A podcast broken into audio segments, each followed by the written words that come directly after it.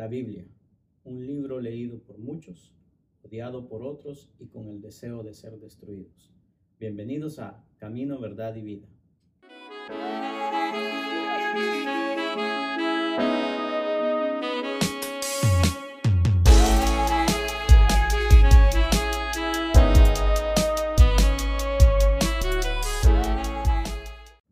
Segunda de Pedro capítulo 1 versículo 21 nos dice, pues ninguna profecía fue dada jamás por un acto de voluntad humana, sino que hombres inspirados por el Espíritu Santo hablaron de parte de Dios. La Biblia es una colección de 66 documentos inspirados por Dios. Estos documentos están divididos en dos testamentos. El Antiguo Testamento que contiene 39 libros y el Nuevo Testamento con 27 profetas, sacerdotes, reyes y líderes de la nación de Israel escribieron los libros del Antiguo Testamento en hebreo, con dos pasajes en arameo, siendo Daniel capítulo 2 al 6 y Esdras capítulo 4 al 7. Los apóstoles y sus asociados escribieron los libros del Nuevo Testamento en griego. El registro del Antiguo Testamento comienza con la creación del universo y termina alrededor de 400 años antes de la primera venida de Jesucristo. Dios habló a través de los hombres para escribir sus palabras o sus manuscritos, escritos a lo largo de 1600 años, sea desde 1500 antes de Cristo hasta el año 100 después de Cristo el Antiguo Testamento y el Nuevo Testamento. La palabra testamento se deriva del latín testamentum, significando un documento de última voluntad. La palabra griega para testamento es sintike, significando un acuerdo o un pacto suscrito por partes contractantes. El Antiguo Testamento está basado en el antiguo pacto según Éxodo capítulo 19 versículo 5. Deuteronomio capítulo 28 versículo 1 al 5 nos dice que este es un pacto de obediencia y de bendición. Hebreos capítulo 7 versículo 22 y el capítulo 8 versículo 6 dice que el nuevo pacto es mejor. En Hebreos capítulo 8 versículo 13 nos informa que el antiguo pacto ya no está en efecto. Y en Lucas capítulo 22, versículo 20 nos habla que el nuevo pacto es a través de la sangre de Cristo. En 2 Corintios capítulo 3, versículos 5 al 6 nos dice que el nuevo pacto no es de ley, sino del Espíritu. El flujo de la historia a lo largo del Antiguo Testamento se lleva a cabo de la siguiente manera. Encontramos la creación, la caída del hombre, el juicio del diluvio sobre la tierra, Abraham, Isaac y Jacob, padres de la nación escogida. Encontramos la historia de Israel, el exilio a Egipto durante 430 años, éxodo y tiempo en el desierto durante 40 años, la conquista de Canaán durante siete años, la era de los jueces 350 años, el reino unido de Saúl, David y Salomón durante 110 años, el reino dividido de Judá e Israel, el reino del norte y el reino del sur durante 350 años, el exilio a, Babilonia que se lleva a cabo durante 70 años, y el regreso y reconstrucción de la tierra 140 años. Todos los detalles de esta historia son explicados en los 39 libros del Antiguo Testamento divididos en cinco categorías. La ley, que contiene cinco libros desde Génesis hasta Deuteronomio. La historia, que son 12 libros desde el libro de Josué hasta el libro de Esther la sabiduría, que contiene cinco libros, que es desde Job hasta Cantar de los Cantares. Los profetas mayores, que son cinco, desde Isaías hasta Daniel. Y los profetas menores, que son doce, desde el libro de Oseas hasta el libro de Malaquías. Después que el Antiguo Testamento fue completado, hubo 400 años de silencio durante los cuales Dios no habló ni inspiró escritura alguna. Este silencio terminó con la llegada de Juan el Bautista anunciando que el Señor Salvador prometido había venido. El Nuevo Testamento registra el resto de la historia del nacimiento de Cristo hasta la culminación de toda la historia y el estado final eterno. Los dos testamentos entonces van desde la creación hasta la consumación, desde la eternidad pasada hasta la eternidad futura. Mientras que los 39 libros del Antiguo Testamento se enfocan en la historia de Israel y en la promesa del Salvador que estaba por venir, los 27 libros del Nuevo Testamento se enfocan en la persona de Cristo y el establecimiento de la iglesia. Los cuatro evangelios, siendo Mateo, Marcos, Lucas y Juan, registran el nacimiento de Cristo su vida, muerte, resurrección y ascensión.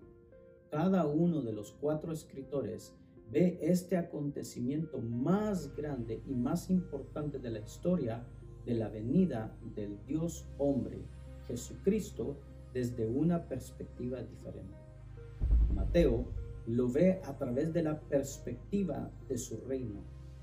Marcos, por el contrario, lo ve a través de su servicio como siervo.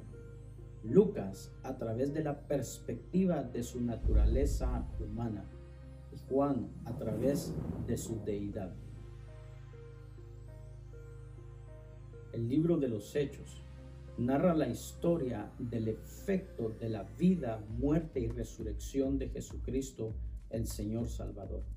Dicha historia va desde su ascensión, la venida consecuente del Espíritu Santo, hasta el nacimiento de la iglesia. A lo largo de los primeros años de la predicación del Evangelio llevada a cabo por los apóstoles y sus asociados. Hechos registra el establecimiento de la iglesia en Judea, en Samaria y en el imperio romano.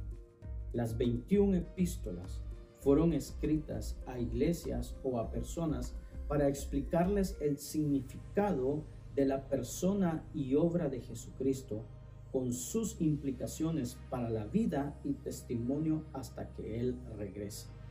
El Nuevo Testamento termina con el libro de Apocalipsis, el cual comienza con un cuadro de la época actual de la iglesia y culmina con el regreso de Cristo para establecer su reino terrenal, trayendo juicios sobre los impíos y gloria y bendición sobre los creyentes. Después del reino milenario del Señor Salvador, se llevará a cabo el último juicio que conduce al estado eterno. Todos los creyentes de la historia entran a la gloria eterna definitiva preparada para ellos. Todos los impíos son enviados al infierno para ser castigados eternamente. Títulos que recibe la Biblia encontramos diferentes referencias hacia la Biblia. Primero, encontramos el nombre de Biblia, significando libro o pergamino. Llegó a ser conocida como el libro. También encontramos el nombre de canon, palabra griega que significa regla o norma. Llegó a significar la escritura en sí misma. También encontramos el nombre de escritura, Juan capítulo 7, versículo 38 nos dice, el que cree en mí, como ha dicho la escritura, de lo más profundo de su ser brotarán ríos de agua viva. También lo encontramos como los escritos. En 2 de Timoteo capítulo 3 versículo 15 nos dice, y que desde la niñez has sabido las sagradas escrituras o los escritos, los cuales te pueden dar la sabiduría que lleva a la salvación mediante la fe en Cristo Jesús. Luego encontramos el nombre de palabra de Dios. En Primera de capítulo 2 versículo 13 nos dice, por esto también nosotros sin cesar damos gracias a Dios de que cuando recibiste la palabra de Dios que oíste de nosotros la aceptasteis no como la palabra de hombres, sino como lo que realmente es la palabra de Dios, la cual también hace su obra en vosotros los que creéis. También Jesús llamó a esta palabra o Biblia como la ley, los profetas y los salmos. En Lucas capítulo 24, versículo 44 nos dice, y les dijo, esto es lo que yo os decía cuando todavía estaba con vosotros, que era necesario que se cumpliera todo lo que sobre mí está escrito en la ley y en los profetas y en los salmos. El estudio de la Biblia y el tema central. Para entender la Biblia es esencial comprender el flujo de esta historia desde la creación hasta la consumación. También es crucial mantener en mente el tema unificador de las escrituras, el tema principal que se explica a lo largo de toda la Biblia. Y el tema es el siguiente. Dios, para su propia gloria, ha determinado crear y reunir para sí mismo a un grupo de personas para que sean los súbditos de su reino eterno, para adorarlo, honrarlo y servirlo para siempre, y a través de quienes Él desplegará su sabiduría, poder, misericordia, gracia y gloria. Para reunir a sus escogidos, Dios debe redimirlos del pecado. La Biblia revela el plan de Dios para esta redención desde su inicio en la eternidad pasada hasta su término en la eternidad futura. Los pactos, las promesas y las épocas son todos secundarios al plan singular y continuo de la redención. Hay un Dios la Biblia tiene un creador, es un libro, tiene un plan de gracia registrado desde el inicio que pasa desde la ejecución hasta la consumación, desde la predestinación hasta la glorificación. La Biblia es la historia de Dios redimiendo a su pueblo escogido para alabanza de su gloria conforme a los propósitos y el plan redentor de Dios se llevan a cabo en las escrituras, se destacan constante y repetidamente cinco temas. Número uno, la persona de Dios. Número dos, el juicio por el pecado y la desobediencia. Número tres, la bendición por la fe y la obediencia. Número cuatro, el Señor Salvador y el sacrificio por el pecado. Número 5, el reino venidero y la gloria eterna. Todo lo que se revela en las páginas tanto del Antiguo Testamento como del Nuevo Testamento está asociado con estas cinco categorías.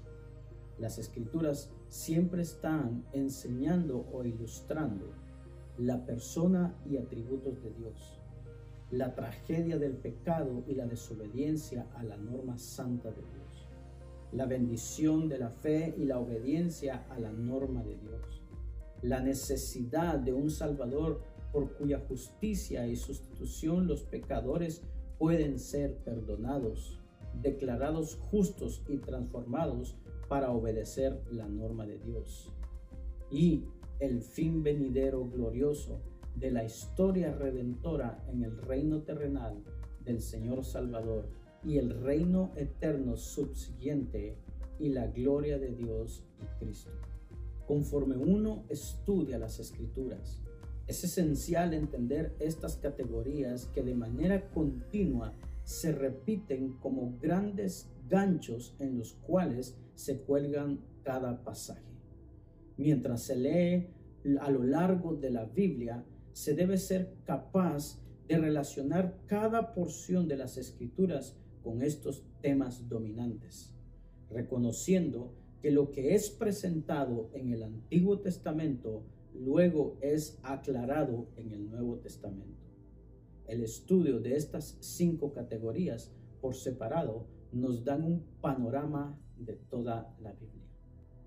La Biblia, este libro contiene la mente de Dios, el estado del hombre, el camino de la salvación, la perdición de los pecadores y la felicidad de los creyentes.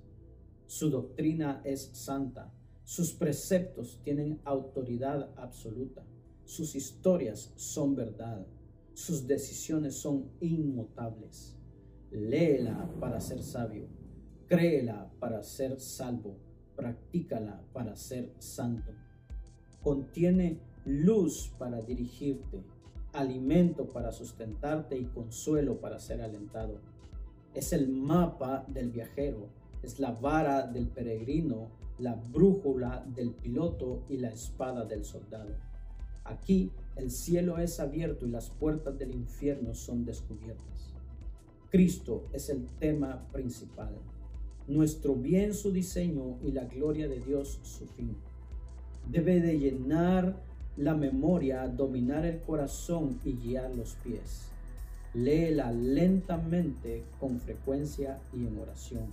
Es una mina de riquezas, salud para el alma y un río de bendiciones le es dada en esta vida, será abierta en el juicio y está establecida para siempre.